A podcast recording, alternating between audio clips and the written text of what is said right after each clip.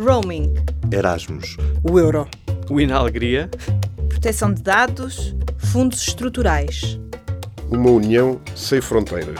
A Europa que conta.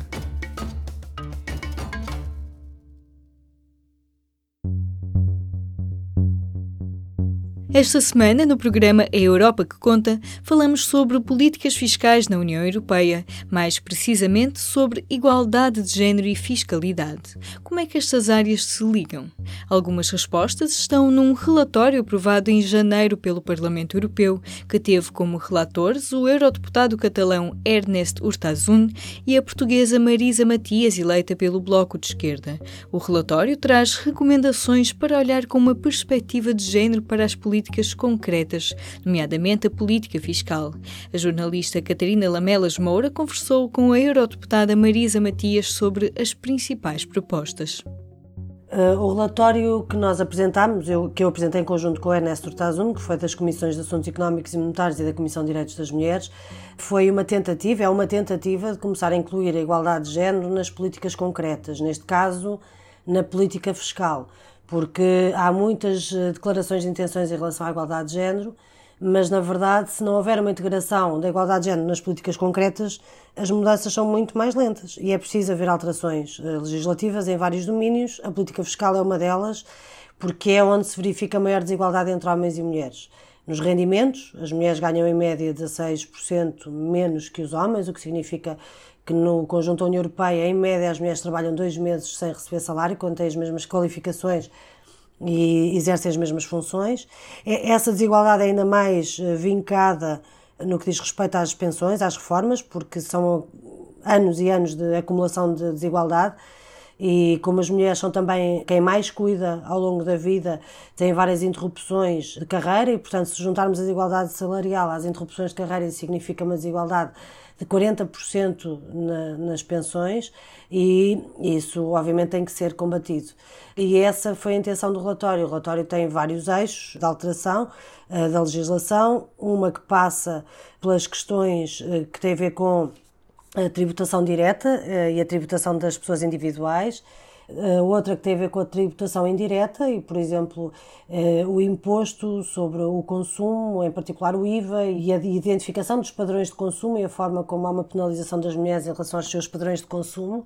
Depois tem uma parte que tem a ver com os rendimentos do capital, porque, não sendo devidamente tributados, afetam muito os serviços públicos e os serviços públicos são um dos principais garantes da igualdade de género.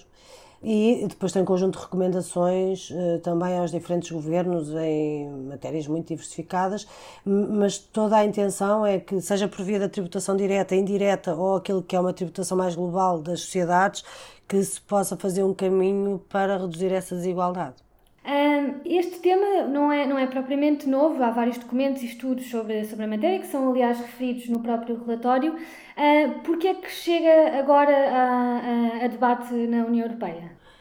Nós tivemos uh, já várias uh, tentativas. Este foi um relatório de iniciativa uh, minha e do meu colega dos Verdes, Tivemos várias tentativas ao longo do mandato, foi se tornando cada vez mais evidente que era preciso fazer alguma coisa neste domínio, mas eu creio que a realização das diferentes comissões especiais e comissões de inquéritos no que diz respeito à elisão fiscal, à evasão fiscal, à fraude fiscal, todas essas comissões permitiram-nos também ter mais dados que juntamos aos estudos, que existem vários, como foram referidos no relatório, que mostram essa desigualdade do ponto de vista fiscal. E, portanto, nós tivemos que acumular um conjunto de conhecimento, de informação para poder ter eh, o suficiente para avançar com o relatório e para tomar esta iniciativa uh, e para que ele fosse aceito no quadro de, das propostas parlamentares. E, portanto, isso levou algum tempo, uh, não é uma urgência de hoje, é, é de há muitos anos, mas, mas foi preciso fundamentar muito bem a proposta para que se pudesse avançar com ela. Ok. Neste momento, qual é que é o potencial deste relatório? Não é vinculativo, não é para os diferentes Estados-membros, por isso que impacto é que considera que poderá ter daqui para a frente nos diferentes Estados-membros? O relatório não é vinculativo nem pode ser, porque a política fiscal continua a ser matéria, uh, decisão dos diferentes Estados-membros. E, portanto, não há uma política fiscal comum, a não ser em relação, por exemplo, aos impostos indiretos e ao IVA, mas não há praticamente uma política fiscal comum. O que existe é uma autonomia de cada um dos países. Uh, nós não apresentámos nenhuma medida no relatório que não possa ser posta em prática. Uh, falta apenas a vontade política ou haver uma relação de forças que permita que essas medidas sejam postas em prática. Elas servem como recomendações. A única coisa que nós podemos fazer neste mínimo, como disse, são recomendações uh, aos diferentes governos, uh, mas uh, também no que diz respeito à tributação indireta dos impostos ou em relação à tributação do capital, também há medidas que são recomendadas à Comissão Europeia porque é possível fazer uma cooperação uh, nesse sentido. Uh, agora, a questão é, nós teremos a oportunidade de fazer uma avaliação da implementação das recomendações num determinado período, obviamente já cairá dentro do próximo mandato, uh, mas, embora não seja vinculativo, tem que depois haver uma avaliação da implementação das recomendações. E aí veremos se houve ou não capacidade de avançar nestes domínios por parte de alguns dos governos. Ok. O eurodeputado Alfredo Santos, que votou a favor do relatório, uh, afirmou depois que uma política igual para todos os Estados-membros não garante igualdade de género e que cada Estado-membro deve ter a liberdade de introduzir reformas ao sistema de impostos de acordo com a situação específica de cada país. Como responde a este comentário? Completamente de acordo, não vejo como uma crítica, vejo como uma constatação. Ou seja, o contexto uh, de cada Estado-membro é diferente uh, em relação a outros. Há países que têm políticas mais igualitárias, por exemplo, no que diz respeito à tributação das pessoas individuais, eh, servimos-nos muito o exemplo da Suécia, tem uma política muito mais igualitária que outros Estados-membros. Nós não pretendemos com estas recomendações que a Suécia recue naquilo que são as suas políticas fiscais. Portanto, tem que haver uma adaptação de cada um dos Estados-membros em relação às suas realidades. Por exemplo, em Portugal eh, já existe uma opção de escolha hum, em sede de tributação do IRS. E normalmente eh, as pessoas podem escolher se querem tributação individual ou se querem uma tributação familiar ou coletiva, neste caso. E uh, normalmente tendem a escolher a tributação coletiva, porque coletiva no sentido de ser o agregado familiar, não é uma tributação coletiva de uma, de uma entidade coletiva, mas tendem a juntar as declarações porque é mais favorável apresentar uh, a declaração de IRS conjuntamente do que de forma separada. Qual é a questão aqui? A questão aqui não é que não exista a opção eh, de se pagar menos impostos sobre o trabalho. A questão é que a opção que custa menos às pessoas é aquela que retira também maior liberdade de escolha às mulheres, porque normalmente as mulheres são quem tem o salário mais baixo no agregado familiar. Se são favorecidas por apresentar uma tributação conjunta, e não individual, retira-lhes autonomia do ponto de vista das opções fiscais, mesmo que possam pagar menos impostos. Portanto, o que deveria acontecer é que, escolhendo a tributação individual ou no agregado familiar, que fosse sempre uma tributação justa e não houvesse favorecimento de uma condição familiar ou de outra, mas que fosse justa, até porque nós temos um número muito elevado de famílias monoparentais e a maioria delas encabeçadas por mulheres. Houve quem questionasse se alguma destas medidas não colocam em causa o valor da família. Qual é a sua posição? Pois houve uma interpretação de alguns grupos parlamentares de que esta questão da individualização da tributação dos rendimentos uh, ser feita individualmente põe em causa o valor da família. Ora, não põe. A prova disso é que, por exemplo, em Portugal já é possível fazer de uma maneira ou de outra, eh, em agregado ou em separado. E não é isso que põe em causa a família. Na realidade, a família é composta por várias pessoas individuais que uh, formam um agregado. E não, não é de maneira nenhuma um ataque às famílias, é, se quisermos, uh, e, se eu, e eu vejo desta perspectiva, é uma defesa das famílias no sentido em que permite que todos os elementos da família estejam numa posição de maior justiça, de maior igualdade.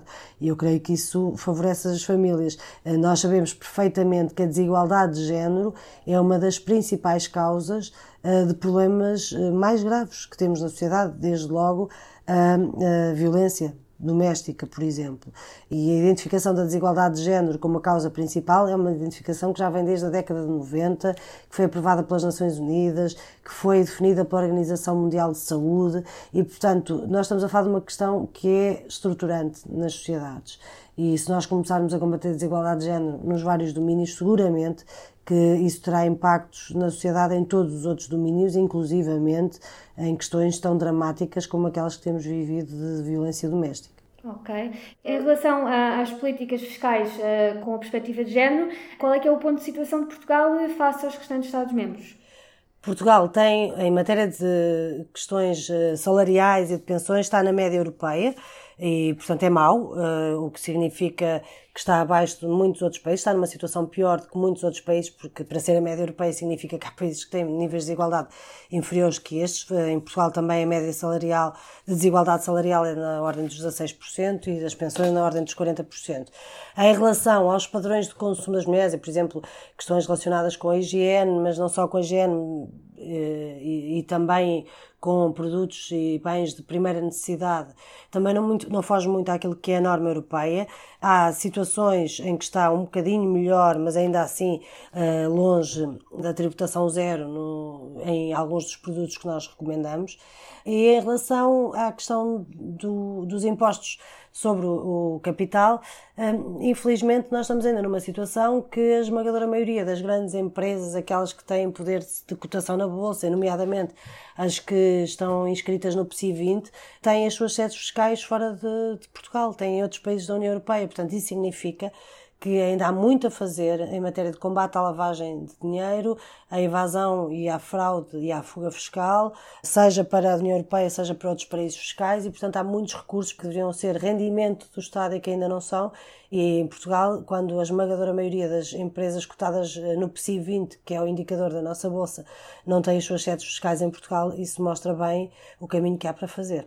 E relativamente aos impostos diretos, Uh, algumas propostas no documento, por exemplo, o documento afirma que os impostos sobre o rendimento devem promover igual partilha de trabalho pago e não pago e direitos de pensões entre homens e mulheres, bem como a eliminação de incentivos que perpetuam uh, papéis de género desiguais.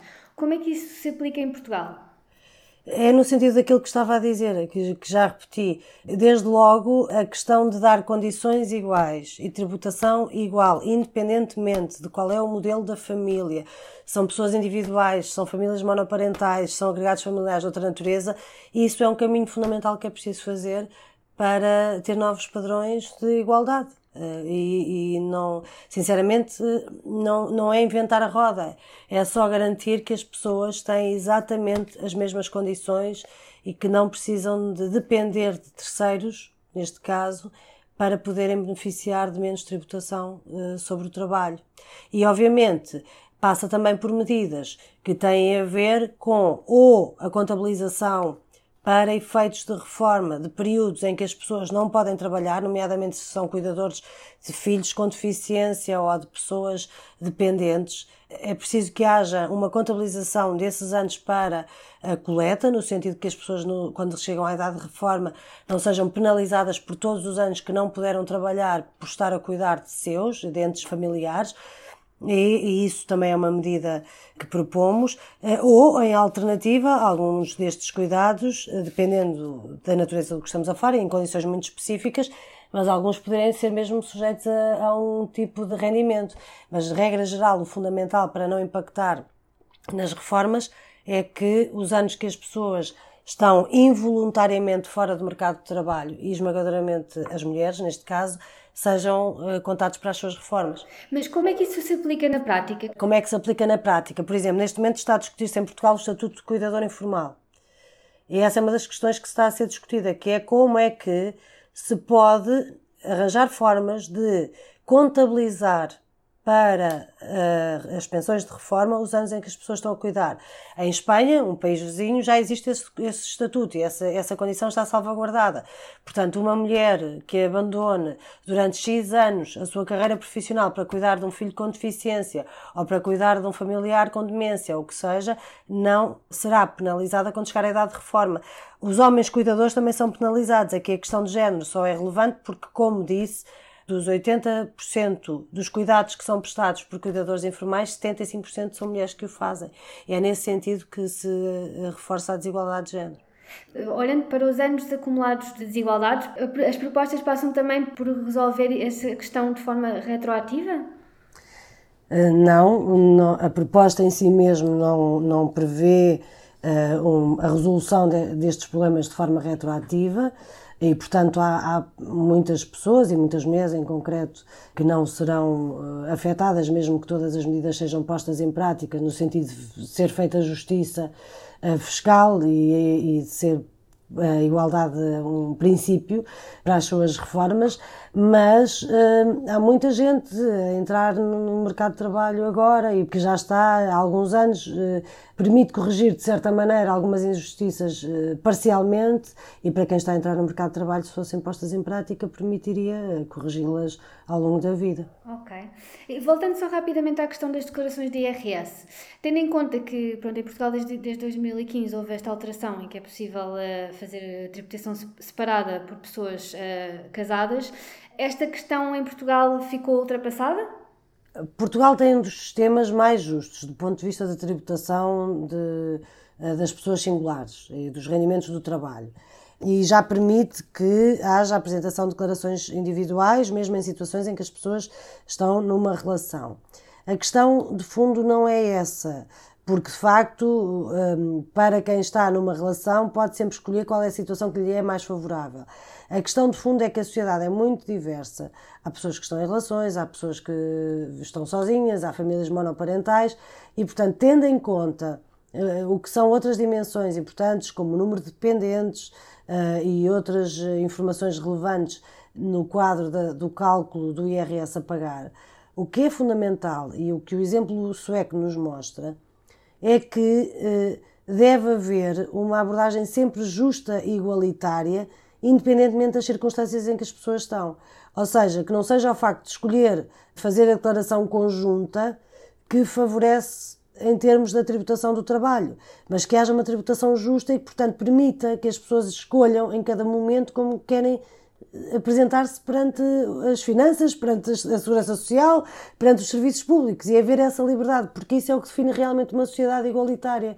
Não é andar a fazer-se contas para ver o que é que é o melhor, o que é que é pior, mas é haver a garantia de que, independentemente de qual é a circunstância em que a pessoa está, a modalidade é sempre justa. E nesse caso, se uh, assim for, a tributação individual justa resolve desde logo qualquer uh, desigualdade que possa existir do ponto de vista uh, de, do pagamento de impostos sobre o trabalho. Falando também do, do, dos impostos indiretos, o relatório sublinha que os produtos de higiene feminina ainda não são considerados bens de primeira necessidade em muitos países da União Europeia e propõe a redução uh, ou a isenção total do IVA sobre os mesmos. Por que esta proposta e que impacto pode ter? Nós recebemos uh, relatos e reclamações de, de, alguns países da União Europeia e, em particular, neste caso, do Reino Unido, uh, de situações extremas, que são situações onde, por exemplo, jovens, uh, adolescentes, não vão à escola durante a semana que estão com a menstruação porque não têm dinheiro suficiente para poder comprar os produtos de higiene que necessitam para poder sair de casa. Isso significa que, obviamente, há aqui um problema tributação no consumo de bens que são absolutamente essenciais e sem os quais não é possível que as mulheres possam estar em sociedade, em contexto público. Isso foi uma das questões que nos chegou. E o que nós pedimos é que para esses produtos que haja uma taxação zero uh, por cento em termos de IVA. Há muitos países que já têm uma taxação mínima ou muito próxima uh, da mínima, mas não, não resolve o problema. Obviamente que também não é colocar o imposto eh, zero sobre o consumo nestes produtos que provavelmente resolverá os problemas de exclusão eh, económica e social eh, destas adolescentes, mas é um passo que pode ajudar no sentido de embaratecer aquilo que são produtos essenciais. E depois há também uma questão relacionada com o, o, os diferentes padrões de consumo entre homens e mulheres e a necessidade que há de revisão por parte dos Estados-membros de eh, aplicarem taxas mínimas em relação àquilo que são considerados bens de primeira necessidade. Porque, por exemplo, só para dar um exemplo concreto, um casal que está separado e que tem a guarda dos filhos partilhada, os estudos dos padrões de consumo mostram que as mães tendem a consumir mais bens de primeira necessidade e os pais tendem a consumir bens de natureza distinta também por uma questão cultural, educacional, uh, acaba por calhar uh, às mulheres mais aquele que é a necessidade de alimentar o agregado, chamemos-lhe assim, com os bens de primeira necessidade. E nesse sentido, fazendo essa revisão e tornando a, um, tornando a lista dos produtos de bens essenciais e de primeira necessidade mais ampla e que abranja uh, realmente todos os bens de primeira necessidade, obviamente acaba por também compensar aquilo que é os gastos, uh, reduzindo-os, não é? Uh, reduzindo os gastos de, de consumo das mulheres, neste caso. Portanto, no documento vocês sugerem que deve ser feita esta revisão com base nos padrões de consumo dos diferentes géneros. Conseguem exemplificar que tipo de produtos é que se aplicariam em Portugal? Eles estão basicamente classificados em vários estudos já e até em normas internacionais. Estamos a falar de bens alimentares, mas estamos, estamos, a, estamos a falar também uh, de produtos relacionados com a saúde, com a higiene, uh, com, com outras áreas que estão já classificadas, portanto não é, não é nada de novo. Estão classificados do ponto de vista internacional como bens essenciais e em cada um dos países penso que seria fácil fazer esse levantamento de quais são as taxas de IVA aplicadas em cada momento a esses bens eh, que já estão pré-definidos. Além disso, há os estudos que procuraram inventariar os padrões de consumo que também ajudam a fazer essa, esse mapeamento.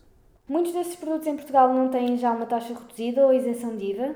Sim, a maior parte dos produtos em Portugal já tem isenções ou taxas de, reduzidas, mas há outros que não. Vou dar-lhe um exemplo. Um, crianças com deficiência ou familiares com deficiência precisam de uma panóplia enorme uh, de produtos, não só de higiene, mas também de cuidados básicos, que muitos deles não são considerados ainda de primeira necessidade. E dentro dos temas abordados pelo relatório, que exemplos de sucesso é que já viram a ser aplicados noutros países? Existe, no caso da tributação dos rendimentos, o exemplo da Suécia, que nos parece o mais justo de todos. Em relação aos padrões de consumo, existem congruências em todos os Estados-membros, era preciso fazer uma revisão em todos eles. E em relação à tributação dos capitais e dos lucros das multinacionais, também era preciso fazer uma revisão em relação a todos os Estados-membros, porque muito pouco tem sido feito no combate à fraude e à evasão fiscal, e, e, como nós referimos no relatório, são esses lucros que não são taxados no lugar de origem que impedem que depois haja verbas nas contas públicas que alimentam os serviços públicos, que são por si mesmo dos principais fatores de promoção de igualdade nas sociedades. E nós, em Portugal, infelizmente, temos o caso de que as empresas que estão cotadas em bolsa, e sobretudo aquelas que servem para o PSI 20, que é o indicador da bolsa portuguesa, a esmagadora maioria ter as suas sedes fiscais fora de Portugal, e em particular na Holanda. Ok. Uh, este tema em Portugal uh, está a ser acompanhado pelos diferentes partidos?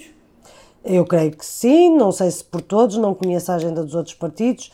No caso concreto do Bloco de Esquerda, numa medida muito concreta, está a tentar se resolver neste momento, que é a dos cuidadores informais, precisamente procurando que os anos em que as pessoas se dedicam a cuidados, e estamos a falar esmagadoramente de mulheres, que eh, esses anos, com ou sem rendimento, possam ser contabilizados para a carreira contributiva e, portanto, não serem penalizadas na idade de reforma por terem abdicado uh, de trabalhar para cuidar de filhos com deficiência ou de familiares com demência, porque há uma injustiça enorme. É um, é um serviço público que estas pessoas estão a prestar à sociedade e acabam por ser penalizadas por ele.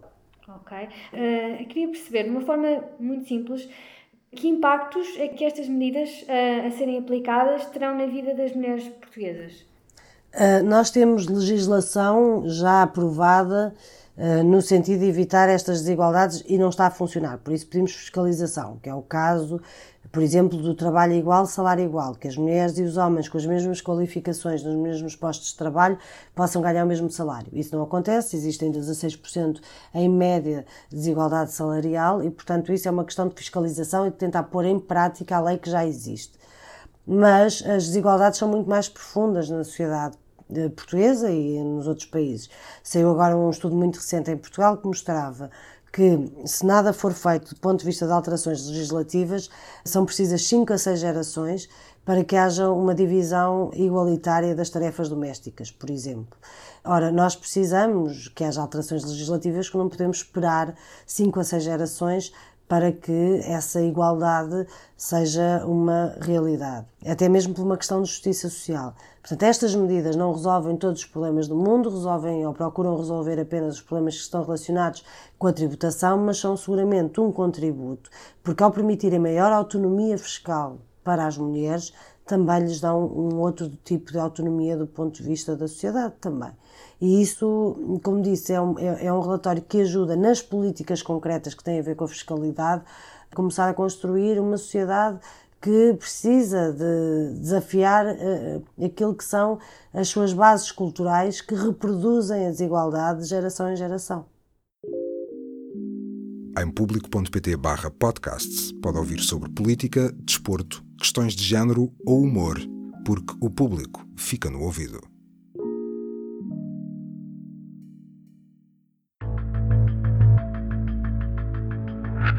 Esta semana, o público foi tentar perceber se é vantajosa ou desvantajosa para Portugal uma proposta que a Comissão Europeia colocou a debate, que as medidas na área fiscal possam ser aprovadas no Conselho Europeu apenas por maioria qualificada. Assim, deixaria de ser necessária a unanimidade fiscal. É uma questão antiga que Bruxelas volta a colocar em debate, em relação à qual a maioria dos Estados-membros não está de acordo. O governo português alinha com a posição da Comissão Europeia, mas o advogado Nuno Sampaio Ribeiro, especialista em direito fiscal, defende que um país como Portugal só teria a perder com o fim da regra da unanimidade nas votações das propostas fiscais. Para um país como Portugal, do meu ponto de vista, a regra da unanimidade é absolutamente essencial para a criação de políticas públicas que possam promover inovação, emprego qualificado e duradouro e assegurar uma adequação do sistema económico português à transformação dos padrões de produção globais que estão a ser fortemente estruturados devido às tecnologias digitais. Uma coisa é decidir por unanimidade, outra coisa é decidir por maioria qualificada. E é esse o aspecto que eu deixo à reflexão. O que é que sucederá se um determinado governo se opõe a uma determinada medida que é depois aprovada, ele vai jogar junto à sua opinião pública e vai aplicar esse imposto? E se a opinião pública e, e, e o seu país rejeita esse imposto?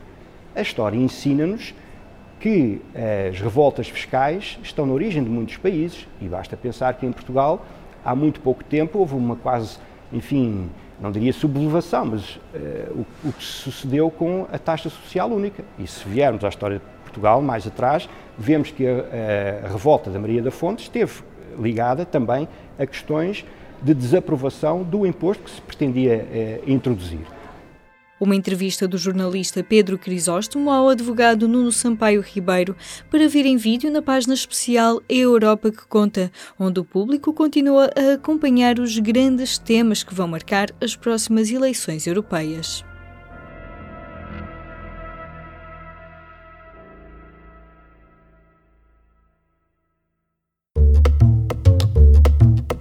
Fazem os membros do Parlamento Europeu em Bruxelas e Estrasburgo.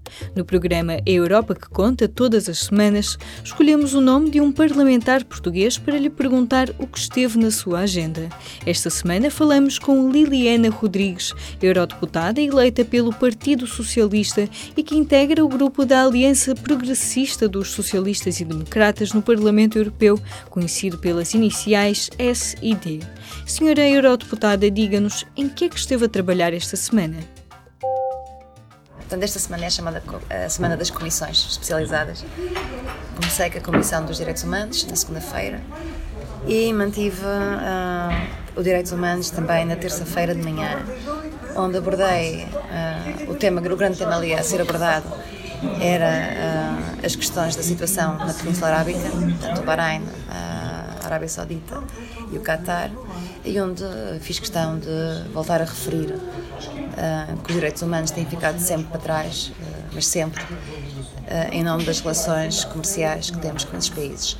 Só para ter uma ideia, temos o caso do jornalista que morreu na Turquia, portanto na Embaixada Saudita, e fiz questão de perguntar quanto é que vale a vida de um jornalista em troca de um contrato que sabemos que existe de armas com os Estados Unidos. Dizer ainda que diversos países europeus são responsáveis e têm relações diretas para a abertura da venda de armas e, e lamento que isso continue a acontecer, porque a União, do ponto de vista do direito, não pode fazer grande coisa. Ainda na terça-feira estive num programa muito giro com jornalistas, jovens jornalistas que estão a receber formação eh, para divulgarem as próximas eleições europeias, portanto foram 11 jornalistas de diversos países. E tive à disposição deles durante meia hora para me questionarem sobre o que bem entendessem.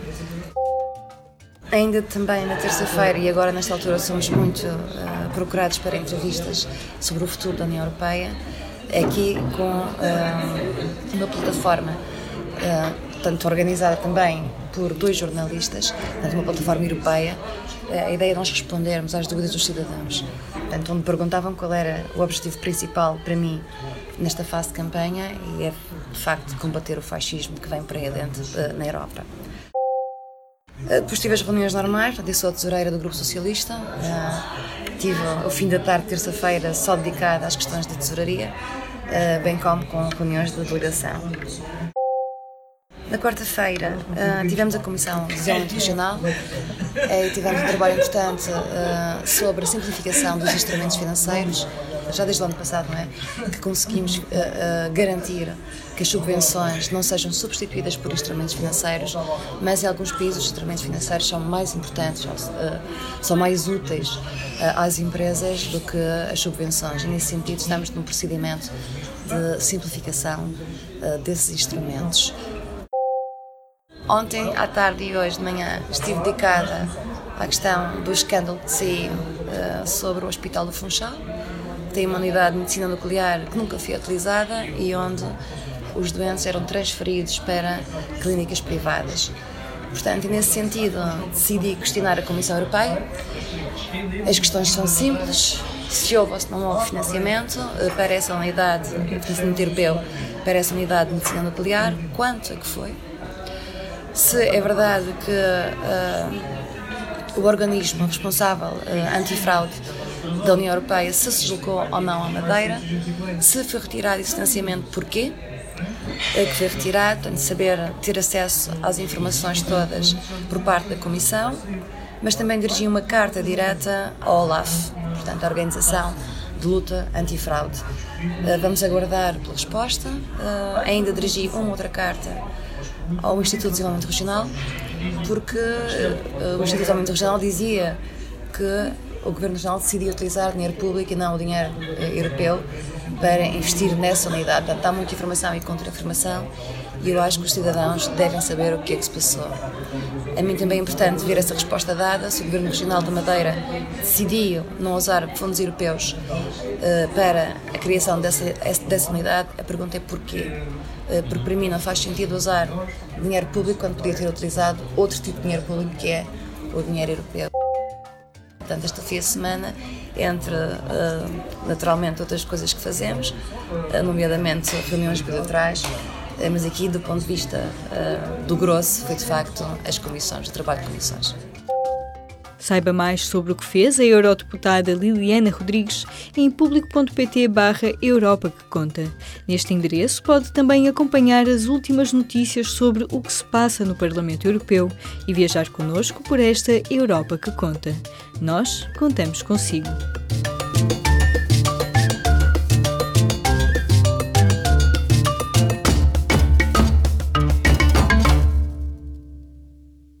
Este programa teve o apoio do Parlamento Europeu.